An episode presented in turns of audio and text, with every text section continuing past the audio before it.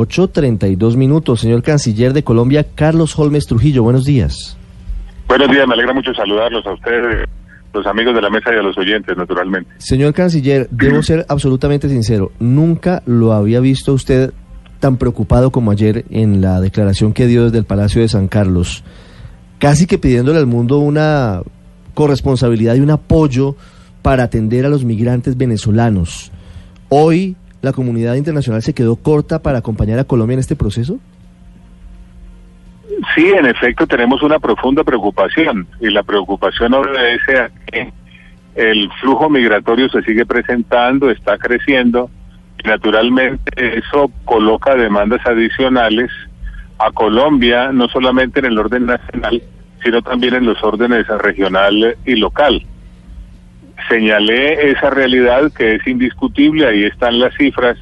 No obstante, agradecer a la comunidad internacional el esfuerzo que viene haciendo, pero de igual manera con el propósito de señalar que ese esfuerzo es insuficiente, que se necesita un esfuerzo mayor, que se necesita un acompañamiento mayor, toda vez que el esfuerzo que viene haciendo Colombia es un esfuerzo gigantesco y lo vamos a seguir haciendo obrando con un criterio solidario, humanitario y con un sentido de gratitud histórica, pero las realidades son las realidades y toda vez que se trata de un fenómeno que tiene naturaleza regional e impacto global, es muy importante que se movilice adicionalmente la voluntad de distintas naciones para contribuir al esfuerzo colombiano que permita hacerle frente bien a la crisis migratoria proveniente de Venezuela. Sí. Canciller, usted ayer hacía referencia a cómo se han manejado otras crisis por cuenta de éxodos masivos, como por ejemplo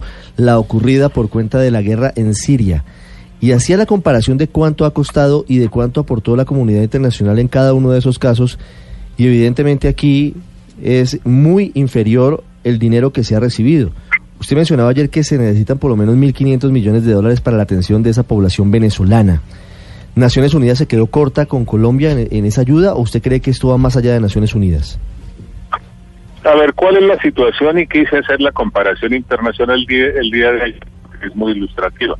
Permítame recordar los datos que compartí con la opinión pública nacional el día de ayer. En Siria, por ejemplo, la ONU planteó la atención de, de 5.3 millones de migrantes y, refugiados, principalmente en Turquía, Líbano, Jordania y Egipto.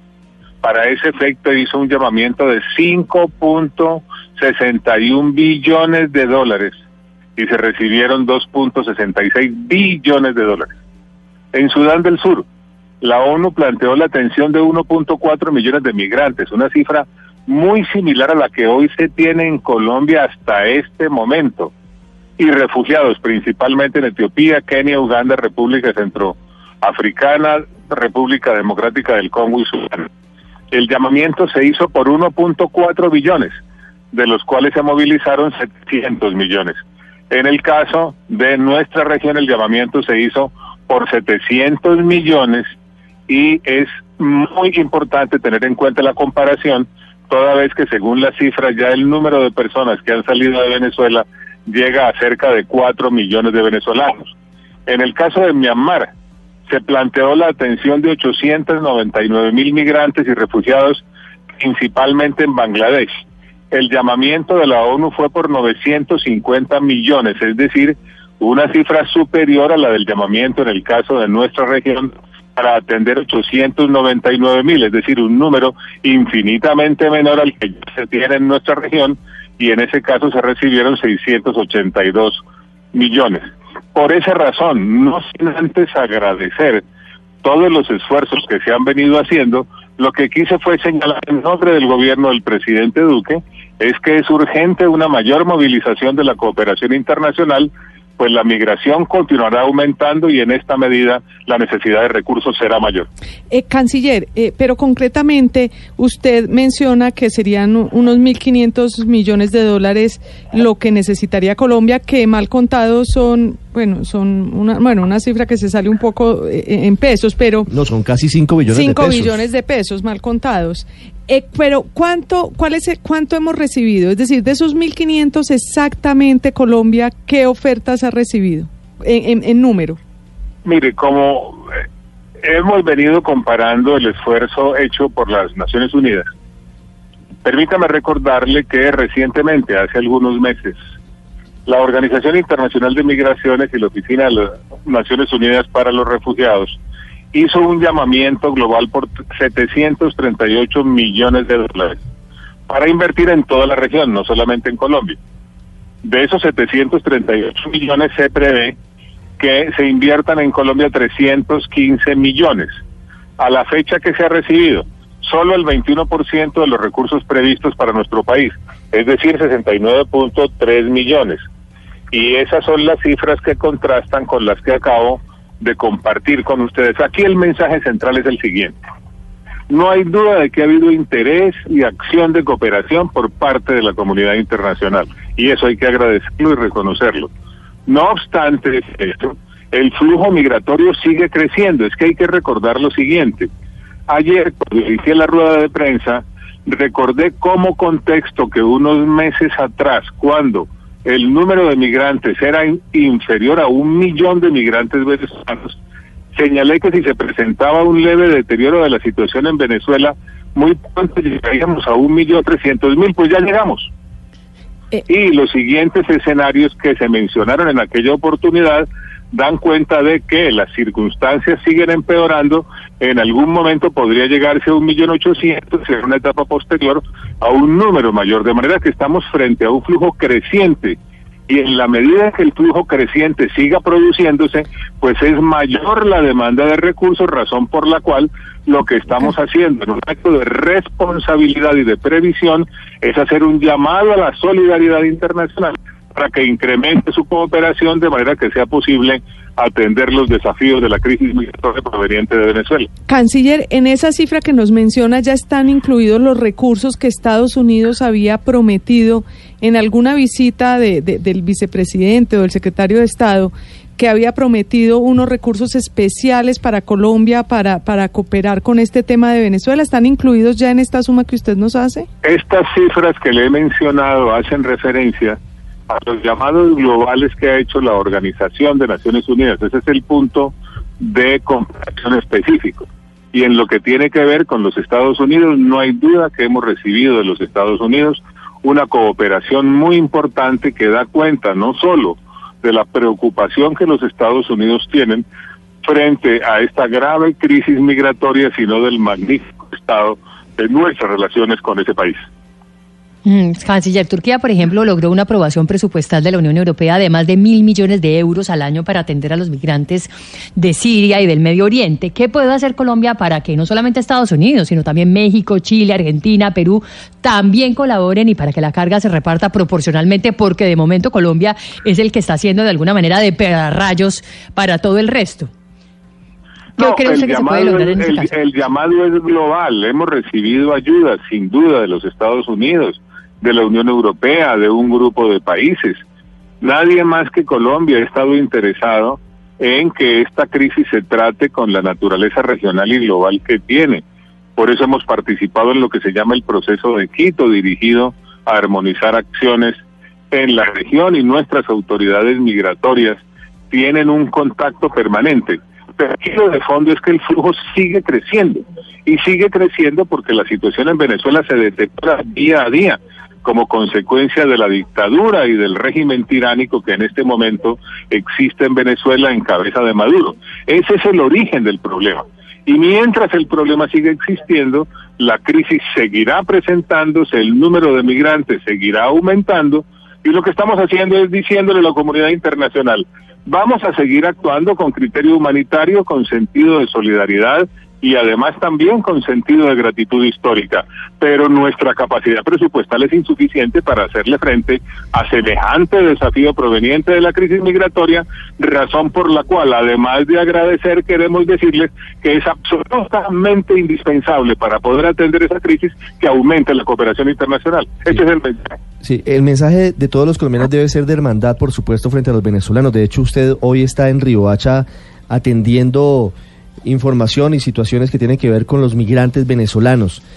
Pero en algún momento Colombia podría eventualmente tomar decisiones eh, distintas de aumentar controles eh, de ingreso o algo que no quisiéramos que se hiciera, por supuesto, pero que pudiera darse teniendo en cuenta esa situación difícil que es, digamos, eh, las finanzas públicas no son un barril sin fondo, en algún momento va a tener... Tuvieron que hacerle cambios a la regla fiscal. exactamente, entonces, entonces en algún momento la plata se va, se va a agotar. Colombia tiene previsto algún la, la política, la política seguirá siendo la misma. Mm. Solidaria, humanitaria, sentido de gratitud histórica, naturalmente, además de la aplicación de las medidas que ya se están aplicando, se están previendo otras para efecto de la normalización, de la inclusión laboral, de la, de la regularización, del flujo ordenado en toda la región, porque esta es una crisis migratoria, a través de la armonización de medidas como consecuencia del proceso de Quito y de otras medidas regionales que se están tomando. Todo eso va a seguir haciéndose. Tenemos además la certeza de que ahora estamos enfrentados a una de las etapas que tienen todas las crisis migratorias que se caracterizan por lo siguiente. En una primera instancia son un desafío, en una segunda instancia conducen a la inclusión y en una tercera instancia el resultado es el de que se trata de una gran oportunidad. De manera que vamos a continuar actuando de esa manera. Y eso es lo que me trae hoy, por ejemplo, La Guajira. Mm. Aquí vamos a inaugurar en Maicao el Centro de Atención Integral de Maicao, que se construyó por el hecho de que entraron a Colombia de Venezuela en el departamento de La Guajira 246 mil personas, hay migrantes y hay refugiados. Este centro de atención integral tiene como antecedente la ayuda de ACNUR, la participación del gobierno colombiano, siguiendo instrucciones del presidente Duque. Se trata de garantizar asistencia humanitaria y protección bajo estándares internacionales migrantes retornados colombianos y a la población guayú. Se va a atender también personas con necesidades específicas de protección, personas en situación de calle, personas en tránsito. Se va a garantizar acceso a servicios básicos y derechos fundamentales. De manera que aquí lo que vamos a entregar hoy como consecuencia de un gran esfuerzo del gobierno, con cooperación, por supuesto, de la comunidad internacional, es este centro de atención integral en Maicao que va a ser muy útil para aliviar efectos tremendos de la crisis migratoria proveniente de Venezuela. Sí, señor canciller, usted nos ha dicho que este flujo migratorio y la cantidad de venezolanos que llegan diariamente es de más de 2.500 personas en promedio y que no va a solucionarse hasta tanto no haya realmente un cambio político en Venezuela. Por eso la siguiente pregunta se la formula Enrique Rodríguez desde Madrid frente a una declaración que hoy dieron las autoridades españolas. Sí, canciller, buenos días. Son declaraciones que ha hecho esta mañana su homólogo español, el, ministro español de Asuntos Exteriores, Josep Borrell, quien ha dicho que no habrá más remedio que establecer contactos entre el gobierno y la oposición venezolana. Afirma el ministro que después de cuatro meses desde que el líder opositor Juan Guaidó se proclama presidente y siguiendo a Nicolás Maduro en el poder, no parece que haya otra opción posible y añade que el camino noruego podría ser la solución. ¿Comparte usted, comparte su gobierno esas afirmaciones del jefe de la diplomacia española? Mire, la posición ha sido muy clara dentro del marco del Grupo de Lima. ¿Cuál es esa posición? Apoyar los esfuerzos de Juan Guaidó, apoyar el itinerario que él ha definido conjuntamente con todos los luchadores democráticos, consistente ese itinerario en el fin de la usurpación, la transición y la convocatoria de unas elecciones.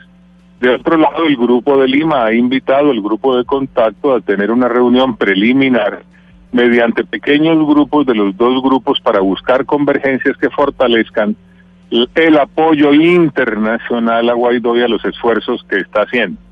Así que lo que vemos es una gran coincidencia de distintos mecanismos en el sentido de favorecer la, la celebración de elecciones con características de libertad, transparencia y acompañamiento internacional y la diferencia ha consistido y consiste en el camino que debe recorrerse para llegar a esas elecciones libres. Por eso invitó el Grupo de Lima, como le señalé hace un momento, el grupo de contacto para identificar posibles convergencias. Y por supuesto, Colombia, en el marco del Grupo de Lima, continuará apoyando el itinerario y los esfuerzos que Juan Guaidó y mm. esas fuerzas consideren que deben hacerse para crear condiciones que permitan que Venezuela vuelva a vivir en democracia y libertad.